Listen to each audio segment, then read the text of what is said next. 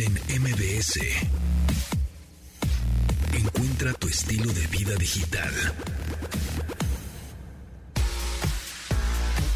Hoy es jueves 10 de febrero, bienvenidos a este programa de estilo de vida digital, ya jueves 10 de febrero de 2022 cuando son las 12 con un minuto y bueno ya saben en dónde nos pueden contactar en arroba pontón en MBS, ahí andamos en Twitter, en Instagram, también en arroba japontón es mi Twitter personal, mis redes personales, este, en todas soy japontón, ahí ando y, em, y bueno pues ya tenemos a Dominique aquí en pues ya iba a decir en cabina, pero es una cabina remota, aunque todos nos escuchamos a todo dar, ¿a poco no? Este, estas, em, esta tecnología que en tanto nos ayuda. Dominique, ¿cómo estás? Muy bien, mi querido. Sí, la verdad es que todo se oye muy kosher, muy bien, ¿no? Exacto. Sí, sí, sí, sin duda alguna. Este, pues platícame, por, ¿cómo podemos estar eh, pendientes a nuestros gatos que realmente están tomando el agua suficiente. O también perros, ¿eh? Yo no sé si le estoy dando a mi perro la suficiente agua porque a veces le doy y no toma, pero luego le pongo y se la acaba, pero rapidísimo. Digo, entiendo que cuando va a caminar y va a correr y hace ejercicio, pues sí le doy, ¿no? Luego, luego llega como a su platito. Pero, ¿cómo sé si realmente se le estoy dando la adecuada? Pues un humano debería tomar sus dos litros de agua diarios, pero un perro, un gato, no lo sé. Mira, en el caso de los perros, eh, se supone que deben de tomar como una onza por kilo, eh, bueno, por, por medio kilo, ¿qué cuánto es una onza? a ver, ahorita te digo, Google, nos va a decir una onza a mililitros, son 29 mil, 30 mililitros. Ok, entonces hazte cuenta que un perro, ¿cuánto pesa Bonifacio? Eh, este pesa, pues yo creo como 30. 30, kilos. Más o menos. a ver, vamos a poner como... O sea, 30 onzas. 30 kilos a 2 pounds. pounds. Ay, es que escuchas, perdónenos son 66 libras. Híjole, yo soy pésima ¿eh? con esto de las matemáticas. Pero bueno, eh, sí. O sea, una onza. Una por onza cada libra. Por libra. Ah, por libra. Entonces la mitad, ah, o sea, son 15, serían 15 libras aproximadamente, ¿no? Entonces serían como 15 onzas, que 15, onzas no sé cuánto es. Son, ahorita yo te digo, no, bueno. Se han de estar este, burlando de nosotros los... medio litro, se me hace poco. Se me hace poco, ¿no? Pues sí, a mí también. Pues ese es como supuestamente el... Y obviamente va a depender del clima, de la actividad, como tú bien decías, de si fueron a caminar y entonces tienen, mm, eh, se deshidrataron de alguna forma, si hace calor. En, yo creo que se pueden llegar a tomar entre litro y litro y medio. Pero yo tengo una perra que toma muchísima agua, pero la otra, la verdad es que le hace así cuatro lamiditas y ya le vale, ¿eh? no es muy, muy de agua. Hay, también hay ese caso. Pero bueno, de menos medio litro a un litro, eh, dependiendo el tamaño del animal, es lo que debemos de pensar que, es razonable. Pero en el, caso de los gatos, fíjate que los gatos son muy especiales en el, en el sentido de que no les gusta tomar cualquier agua.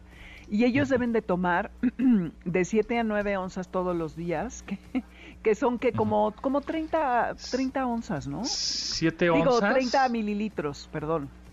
¿7 onzas? 7 a 9 7 onzas. son 200 mililitros, o sea, hace .2 litros. O sea, mm, no. ¿Como un cuarto de litro? Sí, yo creo que es como un cuarto, más o menos.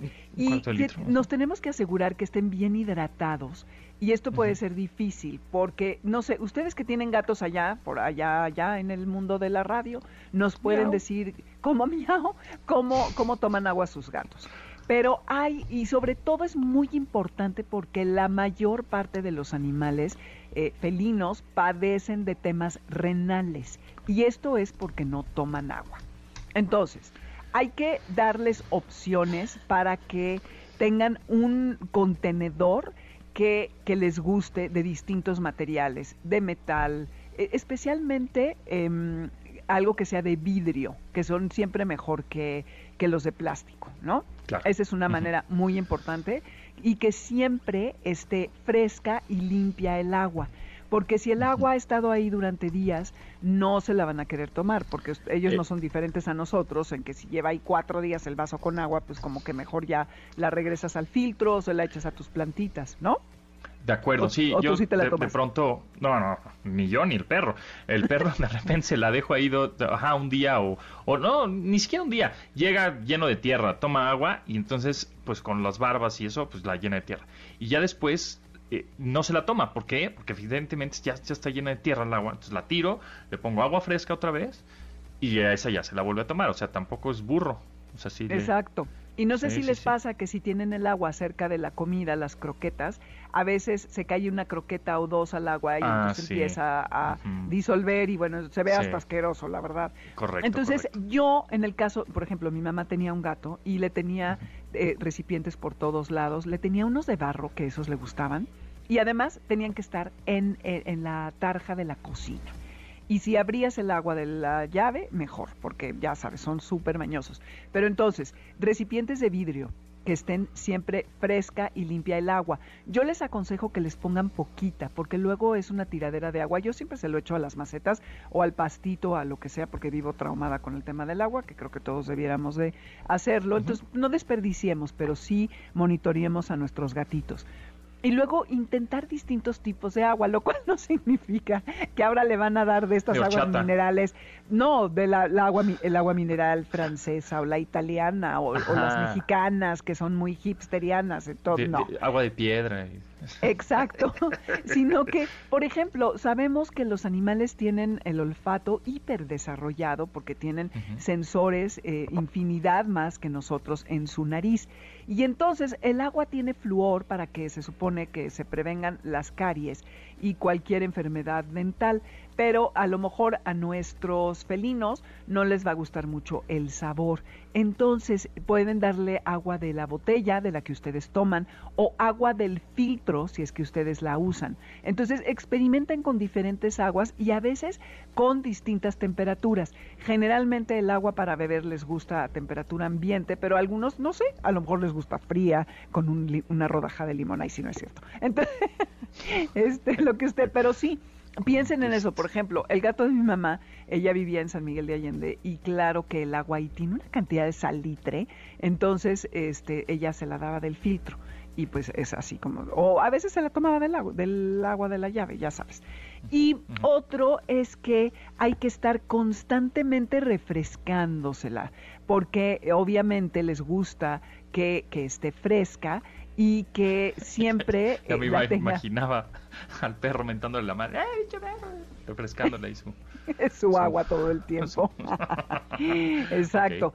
Y otro, otro tip que he aprendido con el programa es que hay unas fuentes para los gatos que es un agua que está en movimiento constante y esta ah. es eh, les gusta mucho no sé qué es lo que le haga la fuente al agua pero seguro la refresca, está en movimiento, entonces pues yo creo que eh, la hace que esté mejor, que sepa mejor. Y eh, todo el tiempo el agua se está reciclando, ¿no? Está así como con el ruidito y les fascina.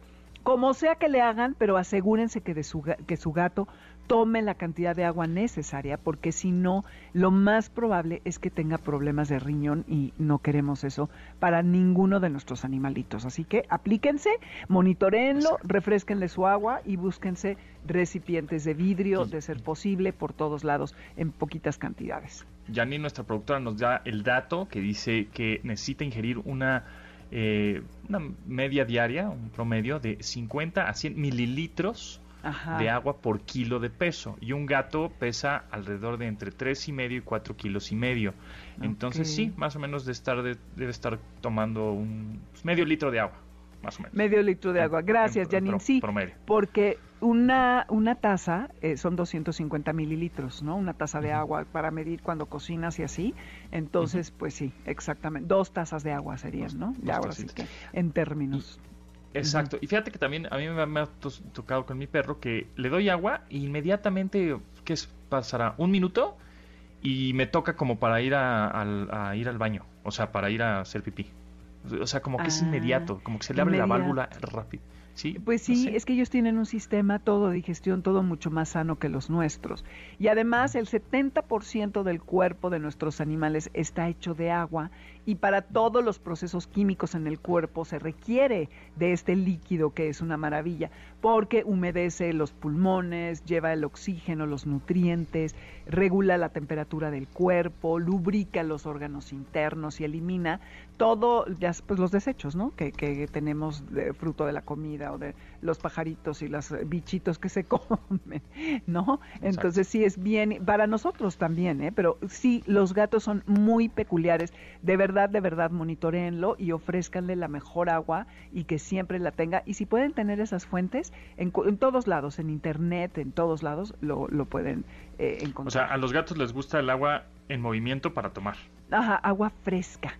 Sí. Agua fresca para Algunos no sé, son mañosos, no les gusta tomar de un tazoncito, entonces... En general, ¿no? Los gatos nacieron mañosos. No, sí, la verdad sí, ¿eh? es que no han estado domesticados tanto tiempo como lo han estado los perros y por eso yo creo que todavía hay cosas que eh, pues se tienen que ir acostumbrar, a, las que se tienen que acostumbrar, ¿no? Muy bien, pues ¿en dónde te seguimos y en dónde te escuchamos, Dominique? En Amores Garra en Twitter y Amores de Garra en Instagram y Facebook o en Dominique Peralt y los sábados de 2 a 3 de la tarde aquí mismo por el 102.5, allí nos escuchamos. Buenas. Pues muchas gracias, Dominique. Nosotros nos escuchamos aquí el próximo jueves. Va que va. Saludos y gracias a Janine por soplarnos. Eso, gracias. Bye, abrazo. Bye. Who's got the cutest pet on the internet? I have this one, so cute. Continuamos después del corte con Pontón en MBS. Estamos de regreso con Pontón en MBS. La onda trend del entretenimiento y espectáculos con Diana Fonseca. Dianis, ¿qué nos traes hoy? Noticias no tan felices, ¿verdad? Sí, no tan buenas. La verdad es que para todos los que los que nos gusta la lucha libre, yo creo que a todos. ¿Has ido alguna vez a la lucha libre? Sí, sí he ido. Es un clásico, eh, ¿no? fui a la Aparte, y, bueno, de, y, de niño te encanta, o sea, las ves y es increíble. Digo, yo era de la época de pues, Octagon y Atlantis y Blue Demon y todo, ¿no? Los, el brazo, los Porkies, todos estos.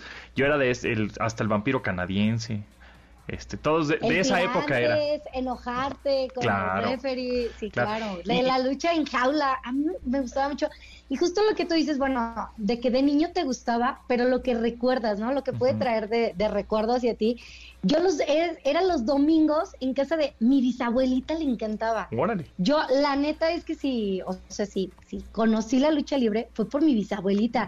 Me acuerdo que nos sentaba ahí en el pasillo ahí en la casa y entonces nos tenía todos comiendo gelatina o flan, dependiendo lo que hiciera.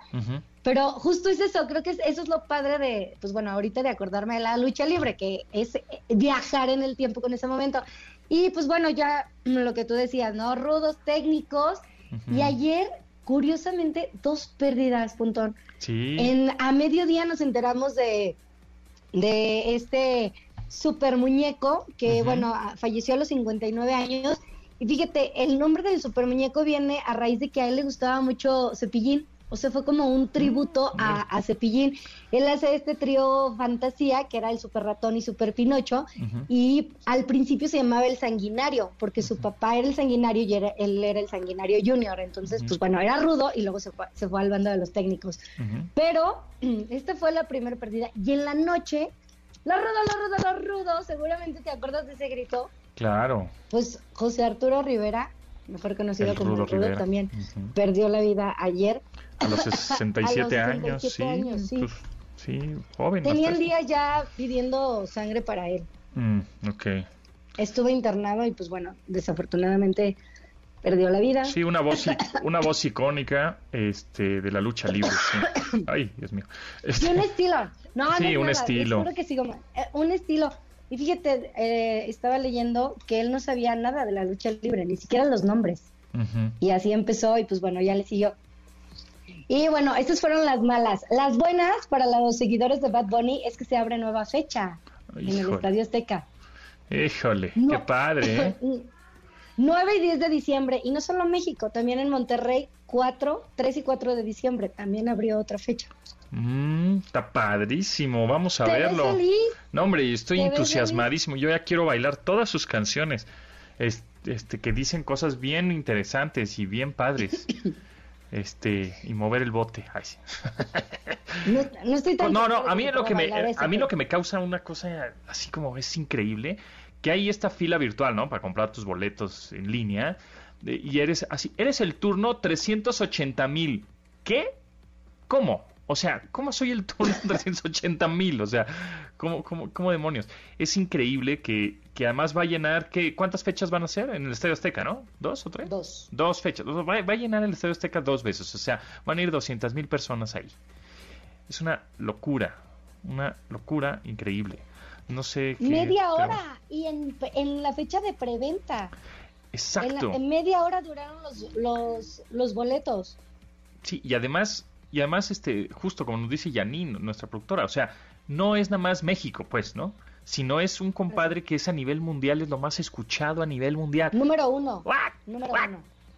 Sí, es increíble. Pero, pues bueno, pues habrá gente que lo que le guste mucho es que este, para todo hay. a mí lo que me sorprende es, es que siendo un artista, bueno, relativamente joven y que llega a los jóvenes, eh, por ejemplo, el costo del boleto más alto son 8.500 pesos. Más, el, más, más lo que cuesta el, servicio ¿no? De, del boleto.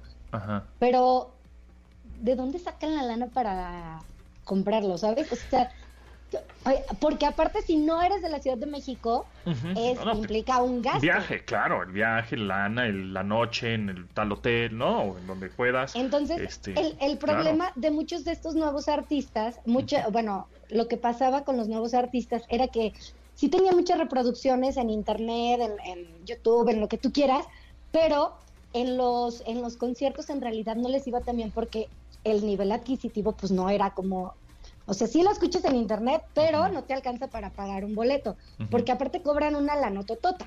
Claro. Y acá no, o sea, se acabaron los boletos, boletos de 8 mil pesos. Los revendedores están, no, no, no, no, no, que se están dando vuelo a la hilacha y están recuperando todo. Pero, este, yo no sé, no sé cómo estoy en una página de verdad de alguien que, que se dedica a eso y no sabes cómo le suplican por los boletos. Está, cañón, sí, está, yo la verdad sí estoy muy, muy sorprendida y me sorprende un poco este asunto de, repito, el, el, el hecho de que él llega a jóvenes, pero pues bueno, que puedan pagar estos boletos. Claro. En fin, ya hay más fechas y ahí está. Bueno, pues ahí está. Tremendo. Oye, y, y, ya para, para finalizar, yo sé que tú eres súper rockero, pero híjole, es que, es que esto es de los papás y, de qué música que seguro se escuchó en la casa de todos. A ver. Los Bookies. Los Bookies. Los Bookies. 25 años después. Tienen un equipo de audio esos compadres envidiable, ¿eh? una ingeniería y una tecnología la que traen ahí de, en audio espectacular, ¿eh? No, bueno, pues es que Marco Antonio Solís no ha dejado de trabajar nunca y es un compositor. Y, le invierte a su negocio, ¿no? Evidentemente. no, ya todo, a la imagen, ya todo. claro, yo no entiendo cómo no se corta el cabello. Seguramente tiene este asunto del Sansón que si se corta el cabello algo le puede Pierde fuerza. No sé, voz, inspiración o no sé, de todo saber. Pero bueno, ayer dieron una rueda de prensa en el Estadio Azteca, porque justo hablando del Estadio Azteca con Bad Bunny, pues no nada más Bunny, no, Bad Bunny lo va a hacer, también los Bookies. Van a hacer una gira aquí en México. Fíjate que el año pasado hicieron una gira en Estados Unidos, muy poquitas presentaciones, creo que fueron como ocho o nueve fechas nada más. Los boletos estaban entre 900 y 3 mil dólares. O sea, imagínate pagar 3 mil dólares por los bookies, que yo insisto, o sea, a lo mejor sería un muy buen regalo para tus papás porque pues ellos los escucharon. Bueno, pero de los bookies a Bad Bunny prefiero los bookies, ¿eh? Ah, bueno, sí, hay, eh, una, hay una brecha generacional, inspiracional, musical y todo tremenda.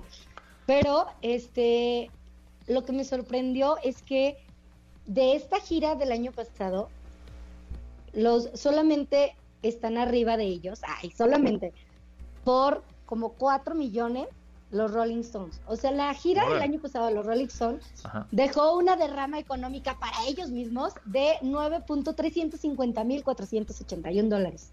Y los Bookies recaudaron 5.119.500 millones de dólares. Madres, una locura. Es una locura.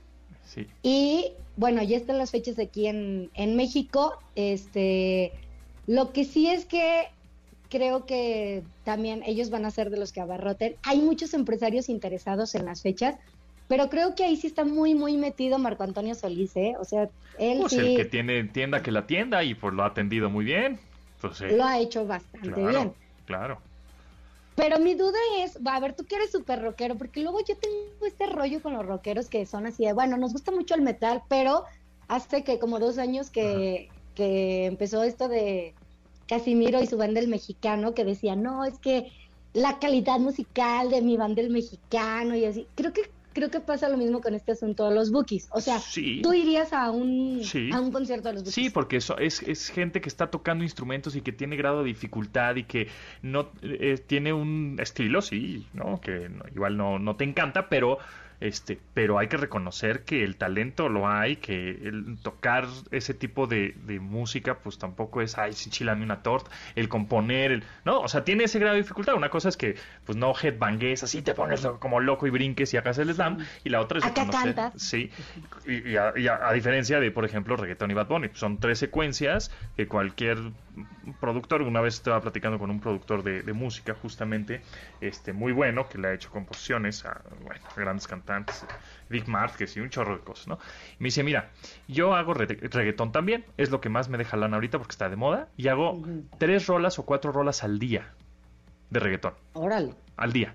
Y una rola realmente para un artista como Carlos Rivera, por ejemplo, que me decía, o como Edith Márquez, ¿eh? me tardo semanas, semanas en hacerla, semanas en componerla, semanas en eh, ver la letra si realmente cae, bien la métrica y todo, la lírica, para que esté bien hecha y para que perdure. Sé que el reggaetón es desechable y sé que el reggaetón hago tres rolas diarias de reggaetón, el amor de la y lo hago así y, ya se va a vender, me da lana, vámonos y lo que sigue. Entonces, justamente por eso pues, cuando se reconoce la buena música, pues se reconoce. Una cosa es que te encante, otra cosa es que no, pero el reggaetón es caca. Perdón. Perdón, se, me, salió, pero... Ay, perdón, se me salió. bueno, pues ahí está. La verdad es que creo que es una muy buena oportunidad también para... Yo insisto, el asunto de la música, además de que nos une como, pues bueno, para muchas cosas, creo que ahora nos puede unir como familia, porque, insisto, esto es algo que escucharon o nuestros abuelos o nuestros papás, algo con lo que crecimos. Y vuelvo al punto del principio, que viajas, o sea, la música de alguna manera te hace viajar. Entonces, probablemente podamos tener un viaje, un muy buen viaje musical. Fíjate que mm, yo en León tuve muchos años en una estación de radio grupera, un programa que era La Marcomanía. Okay. Y era una hora de música dedicada a pura música de Marco Antonio Solís y los Bookies. Ok. Entonces, desde julio me pedían Navidad sin ti y era una locura porque yo les decía, oigan, es que espérenme a diciembre mínimo. Es julio, es julio, espérense. Es que es julio, ajá, sí, ya esperen, esperen a que mínimo en los, en los centros comerciales estén los arbolitos. Exacto. Pero este, es, es eso, o sea, es, es el hecho de que la gente se, se enganchaba porque esa canción le recordaba a a su época en México, porque luego también hay muchos en Estados Unidos, que yo creo que por eso también hicieron la gira en Estados Unidos, para calar cómo les iba a ir. Y acá es de, bueno, pues ya nos fue muy bien, vamos a, vamos a ver qué tal. Yo creo que les va a ir espectacular. además, eh, pues un estadio azteca, más de 100 mil personas, no es como que te estás aventando así de, no más, eh, y digo, Marco Antonio Solís sigue con su, con su chamba, ¿no? se me hace muy buena onda esto de, de darles trabajo a, a todos, porque pues sí, también es... es... una fuente del jefe, pues es fuente de trabajo cañón, claro. No, y, y, lo que tú decías, o sea, traen un equipo impresionante, pero también cuánta gente hay detrás de, eso. Claro, sí, o sea, es una empresota, es una empresota liderada por el señor Marco Antonio, que pues sí es señor Marco Antonio, pues sí me cuadro, compadre, pues me estás dando chamba y le estás dando chamba a, muchas personas que están atrás de ti, ¿no? directa e indirectamente, pero bueno, pues ahí está. Dianis, nos escuchamos mañana. Sí, mañana a ver qué opina Checo Sound de este. este a mí me, interesa mucho su opinión. Bien, ah, pues a, ver, a ver qué, a ver qué es lo que dicen y Tomasini también. Pero tú que eres el máximo rockero de este espacio, también quería saber ah, si irías o no irías para ver si me voy y me formo o de plano yo sí. No, yo sí iría. Sí iría, sin duda, sin duda. Además, Órale pues. Bueno, pues mañana nos escuchamos. ¿En dónde te seguimos? Nos seguimos en arroba de Fonseca 10. Que tengan un excelente jueves usen cubrebocas y si tienen tos como yo, vayan y háganse pruebas. Me parece bien. Vivo con el pánico, con el miedo constante de que se me acerque un reggaetonero y me diga, oye, ya tú sabes, y que yo no sepa. Continuamos después del corte con Pontón en MBS. Estamos de regreso con Pontón MBS. MBS. Bancaya ofrece más que, bueno, pues una tarjeta de débito. Tus ahorros generan rendimientos y puedes hacer compras en miles, en miles de tiendas desde la app Paga tus servicios como la luz, a recargas de tiempo aire sin comisiones. Además, ganas bonificaciones en tu monedero Michedragui al hacer el super con tu tarjeta. Bueno, pues todo esto y más es Bancaya. Así que descarga la app ya.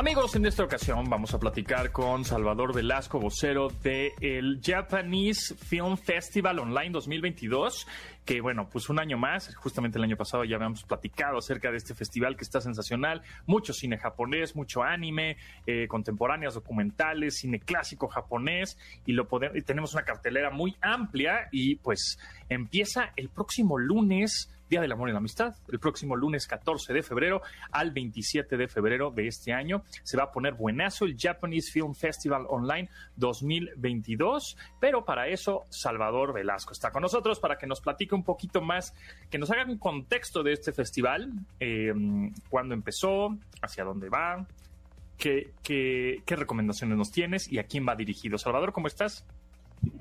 Hola, hola, muy bien, muy bien. Me da mucho gusto estar aquí con toda tu audiencia. Buenazo, pues Salvador, platícame, em, ¿hace cuánto se lleva a cabo este festival de cine japonés en México?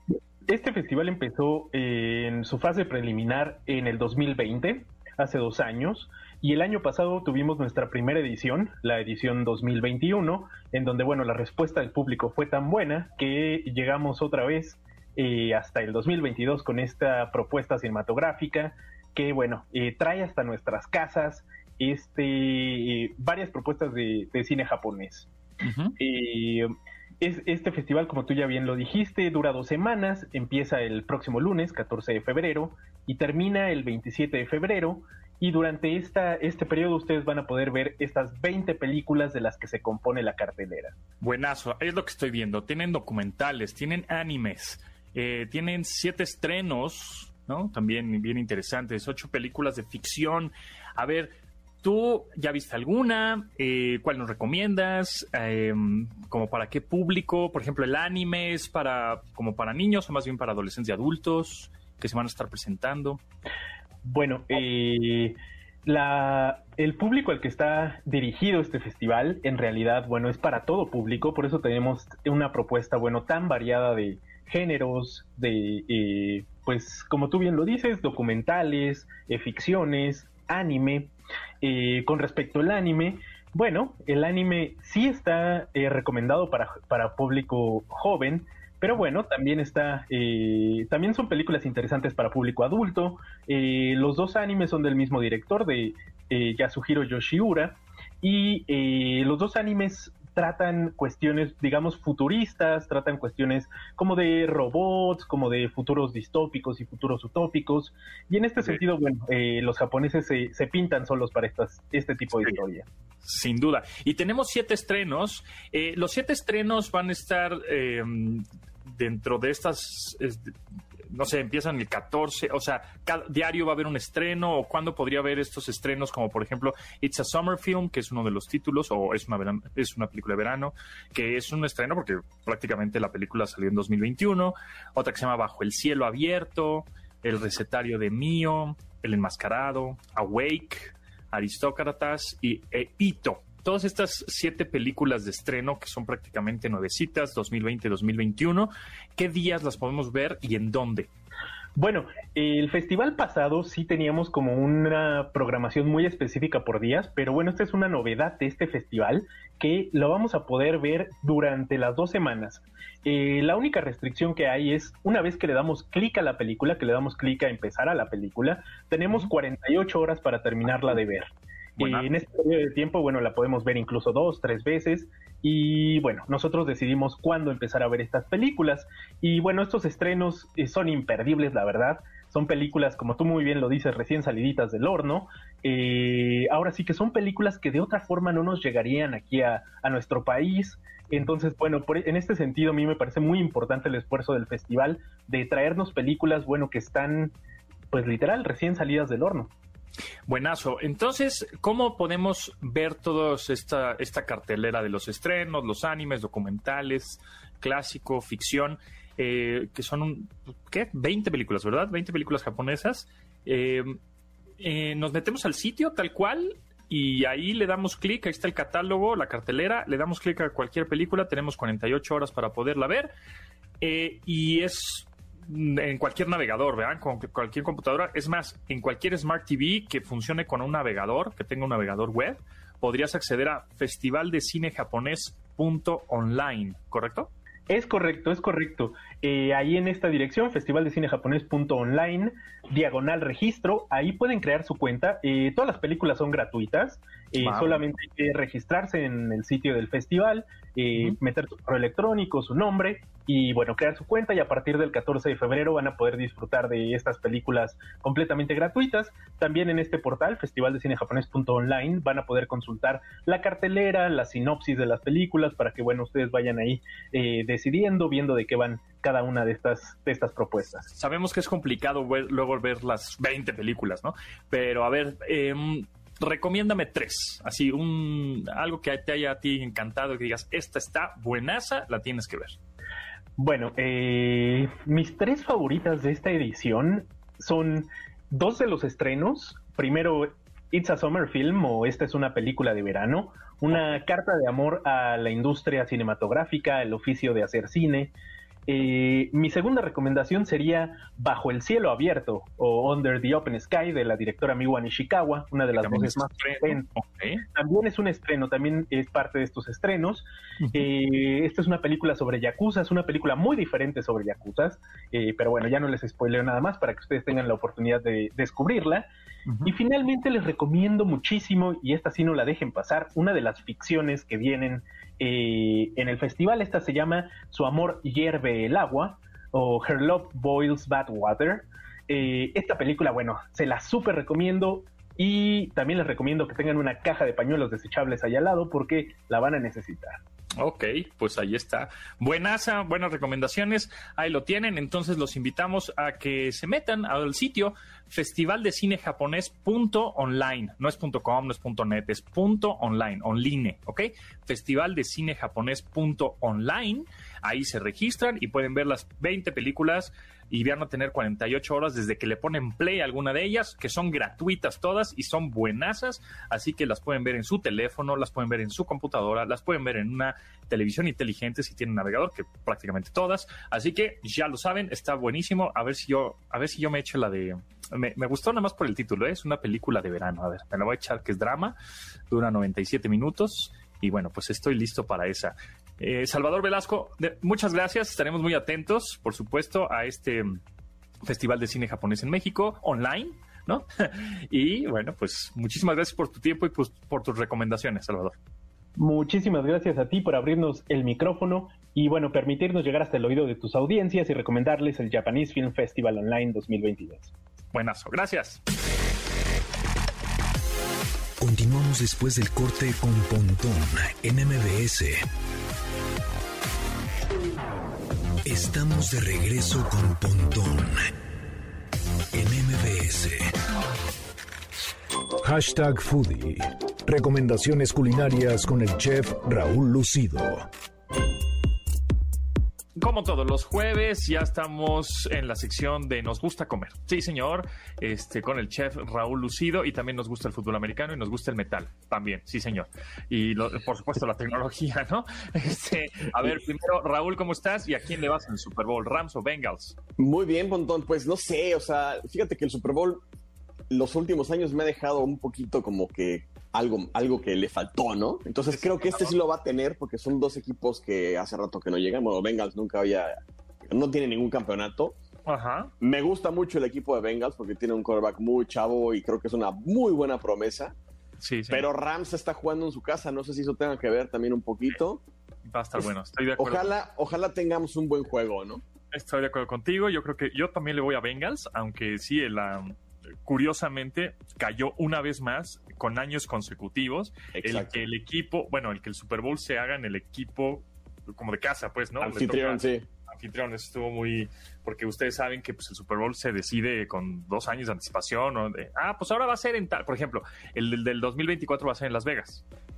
Entonces, entonces Raiders ahí está. Podría llegar pues cualquiera de los equipos, pero claro, imagínense que llegue Raiders, pues se pone interesante, ¿no? claro. Pero bueno, pues ojalá, yo también le voy a Bengals, ojalá gane Bengals, y además este Bills y Bengals somos buena onda, o sea, entre nosotros nos queremos, Cincinnati y Buffalo.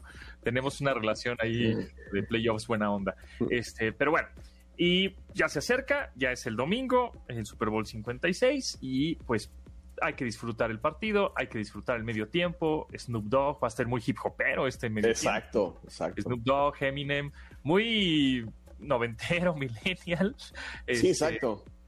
No, hay nada como algo muy joven o muy, no sé, hubiera puesto Imagine Dragons, por ejemplo, que es su banda nueva y más o menos nueva, ¿no? Para más chavos, pero no, se fueron por lo que, el clásico hip hop, pero pues para verlo chido, pues hay que empacarle a la panza, hay que sí, exacto. a la piñata y entonces entre el guacamole que ya hablamos y el aguacate, ahora pues, siempre está la fritura, ¿no? Pero la fritura siempre va acompañada de algo.